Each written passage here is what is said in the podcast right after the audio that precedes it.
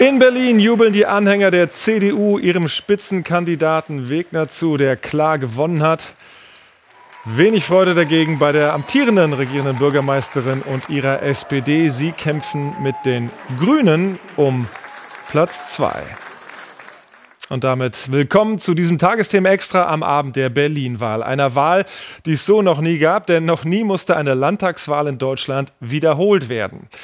Anders als im September 21 lief beim heutigen Urnengang alles glatt. Dafür herrscht Verwirrung nun nach der Wahl, denn die Ergebnisse machen verschiedene Regierungskoalitionen möglich und es ist völlig unklar, wer hier ins Rote Rathaus einziehen wird.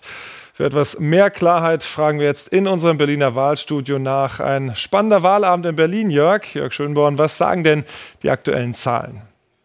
Ja, dass man, glaube ich, bis zur Endauszählung warten muss, um ganz genau zu wissen, wie die Parteienreihenfolge ist. Die Hochrechnung von Infratest DIMAP ganz aktuell. Etwa 300 von über dreieinhalbtausend Stimmbezirken sind noch nicht ausgezählt. Abweichungen von 0,1 noch möglich. SPD und Grüne bleiben Kopf an Kopf, 18,4 Prozent im Moment. Da ist immer noch unklar, ob jemand am Ende ein Zehntel Mehrheit oder nicht. Großer Wahlsieger ist die CDU, plus 10 Punkte, 28,1. Die Linke verliert auf 12,3, AfD 9,1, FDP draußen mit 4,7 und die anderen 9 Prozent. Im Parlament, hier im Abgeordnetenhaus, wird es fünf Fraktionen geben. Es ist relativ wahrscheinlich, dass SPD und Grüne bei gleicher Mandatszahl bleiben. Es kann sich ändern, aber ist im Moment die wahrscheinlichere Variante. Nicht ganz uninteressant für die Diskussion über eine mögliche Regierungsführung bei Rot-Rot-Grün, die es im Moment gibt. Aber die CDU ist klar stärkste Partei. Ich zeige noch mal die Alternativen. Rot-Grün-Rot oder auch Grün-Rot-Rot hätte rechnerisch eine Mehrheit. Allerdings haben alle Bündnisparteien verloren. Der Wahlsieger CDU könnte auch rechnerisch Regierungen bilden. Entweder mit der SPD oder mit der CDU. Beides würde ausreichen. Aber das ist ja die große politische Frage heute Abend. Wer mit wem? Ja, in der Tat. Vor nicht mal eineinhalb Jahren noch äh, Wahlgewinnerin, heute Wahlverliererin. Franziska Giffey könnte ihr Amt als regierende Bürgermeisterin nach so kurzer Zeit schon wieder verlieren. Was sind die Gründe dafür, Jörg?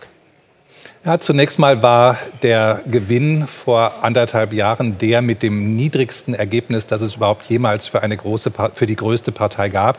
Also das war schon ziemlich dünnes Eis. Und jetzt zeigt unsere Wählerwanderung, dass das Eis noch dünner geworden ist. Wenn man sich die Entwicklung bei der SPD anguckt, dann gibt es einen starken Strom. Das ist der hin zur CDU. Das ist der Hauptverlust. Auch zu den Grünen äh, gibt es leichte Zugewinne, Verluste zu AfD und Linke. Aber das hier, das ist die entscheidende Veränderung bei dieser Wahl. Und wenn wir uns dann anschauen, wer das ist, wer diese Menschen sind, die von der SPD weg zur CDU gegangen sind, dann sehen wir in der Altersverteilung, es sind vor allem hier die über 60 und die über 70-Jährigen. Das sind Menschen, für die Sicherheit und Ordnung das wahlentscheidende Thema war. Und da waren die Kompetenzen eben ganz eindeutig der CDU zugemessen. Das also ist die Entwicklung, die viel mit Silvester zu tun hat und die diese Wahl entschieden hat. Danke, Jörg. Soweit. Und dann sind wir gespannt, wie die Zahlen sich im Laufe des Abends noch entwickeln. Und mit der amtierenden regierenden Bürgermeisterin Franziska Giffey von der SPD habe ich kurz vor der Sendung folgendes Gespräch geführt. Guten Abend, Frau Giffey. Ja, guten Abend.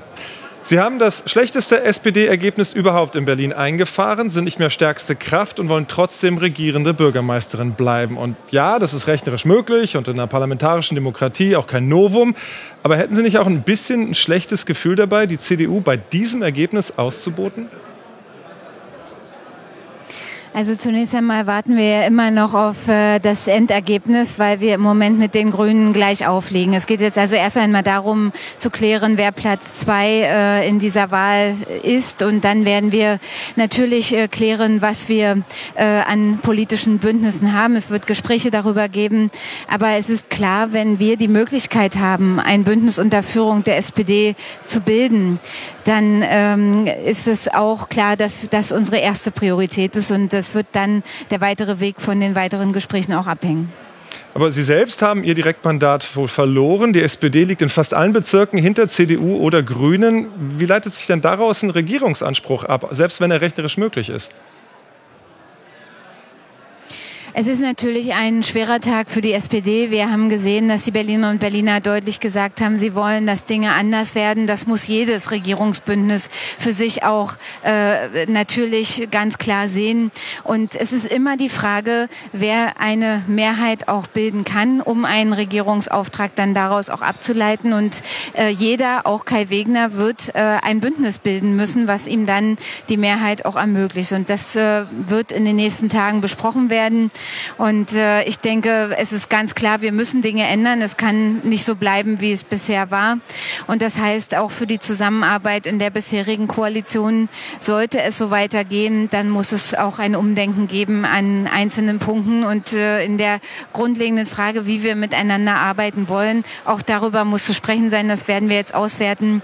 Und dann werden wir sehen, welche Mehrheiten mit welchen auch inhaltlichen Schnittmengen hier in der Stadt möglich sind.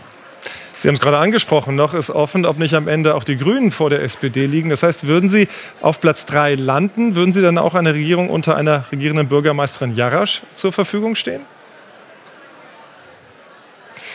Wissen Sie, für mich ist jetzt erstmal die Frage, wie geht äh, das aus mit äh, dem Platz 3 und dem Platz 2?